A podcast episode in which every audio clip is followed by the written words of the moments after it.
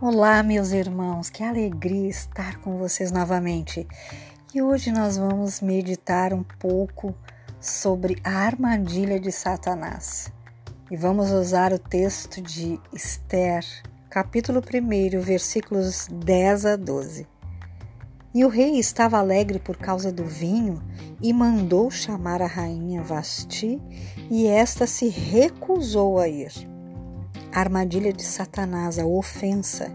A rainha se ofendeu com o rei desde o princípio do banquete. A ofensa em não estar no centro das atenções fez com que Vasti promovesse seu próprio banquete. E foi tão forte e resistente a resposta a esta ofensa que ela caiu na armadilha de Satanás. Pois, quando solicitada pelo rei, ela de pronto se negou. Ela foi envolvida nas teias de Satanás e perdeu seu propósito. Perdeu de realizar aquilo que nasceu para fazer. Claro, já estava tudo escrito sobre isso, mas vejamos o quanto a ofensa deixa uma pessoa cega. Vasti ficou totalmente cega a ponto de desonrar seu marido, o rei ao realizar um banquete paralelo. E também quando ele a chamou, esta se negou porque estava ofendida. E a resposta a esta ofensa foi a pior possível. Existe uma linha tênue entre a ofensa e cair na armadilha. Quando a resposta que damos a esta ofensa seja uma ofensa muito maior. Mas eu pergunto: que resposta estamos dando para a ofensa? Reagimos conforme o desejo de nosso coração? Vamos lembrar que Satanás vai usar aquilo que ainda é caído em nós. Ele não vai usar nada novo, apenas usará o que ainda existe dentro de cada um de nós. Vasti queria ser o centro das atenções. Se sentiu ofendida e caiu na armadilha de Satanás e perdeu sua coroa. A alma gentil e silenciosa aponta o caminho mais suave para aquilo que é efêmero, pois tudo aquilo que aponta para a eternidade é mais profundo e sacrificial. Ora, vejamos, enquanto pela graça eu não preciso me submeter a nada, veja, absolutamente nada o reino, no entanto, ele custa tudo. A alma não é apenas sentimentos e emoções, ela não é apenas mimimi ou dor, ela também é intelecto e vontade. Enquanto um destes aspectos estiver vivo, em pleno funcionamento, haverá resistência ao espírito. A luta entre alma e espírito existirá até que os sentimentos, emoções intelecto e a vontade estejam reinando na minha vida.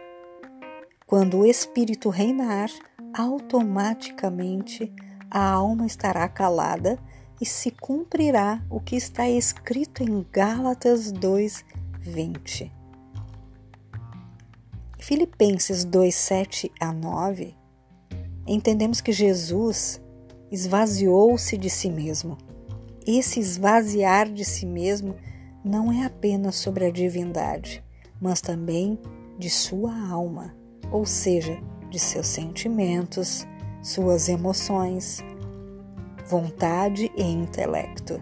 Ele foi ofendido ao extremo em todas as esferas, espírito, alma e corpo, para cumprir o que foi determinado. Em Mateus capítulo 12, 24, mostra a ofensa no espírito que Jesus foi submetido. Em Mateus capítulo 26, versículo 30, mostra que a alma de Jesus foi ofendida. Em João capítulo 19, versículos 1 e 2, mostra que o corpo de Jesus foi ofendido. Aprendemos com Jesus que o último a morrer é a alma ela esperneia sempre. Se o próprio Senhor disse: se possível, afasta este cálice, o que resta para nós? Por isso a palavra de Deus diz: vigiai e orai. Mateus 26, 41. Para estarmos atentos ao engano de nossa alma.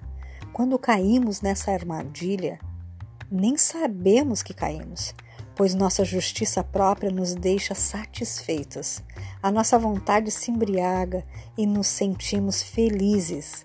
Em Gálatas 5, 22, 23, vimos que uma das características do fruto do Espírito Santo é a alegria.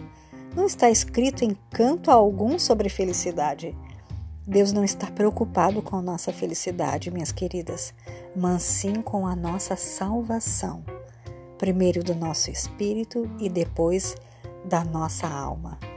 E como Jesus respondeu? Se queixando? Fofocando? Dizendo: Ah, sempre quis fazer isso ou aquilo? Não sinto paz no meu coração? Foi isso que ele fez? Então agora entendemos que a ofensa também chamada de confronto, pode ser bênção na nossa vida ou maldição. Dependendo como respondemos a isso, viveremos o que o Pai deseja ou perderemos a nossa coroa. Jesus cresceu a partir de confrontos em todas as esferas corpo, alma e espírito. E ele é rei, tem coroa, ele é o Senhor. Ele é Senhor de senhores. Como seremos senhores se não aguentamos nenhum confronto? Não aguentamos nenhuma ofensa? E se a nossa resposta é em favor de nós mesmos e não do reino de Deus? Quando o confronto, a ofensa é respondida de acordo com a nossa alma, caímos na armadilha de Satanás e não crescemos.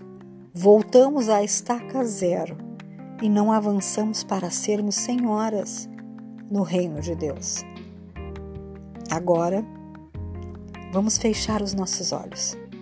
Vamos verificar a nós mesmas e vamos observar como está sendo dia após dia. É um momento que nós temos que nos observar, nos avaliar, se realmente estamos respondendo com agressividade, segundo os nossos desejos, as ofensas, ou segundo a forma como Jesus respondeu. Será que nós caímos nas armadilhas de Satanás? E este é um momento de sermos libertas, porque o nosso amado nos quer inteiramente. Aleluia, em nome de Jesus. Amém.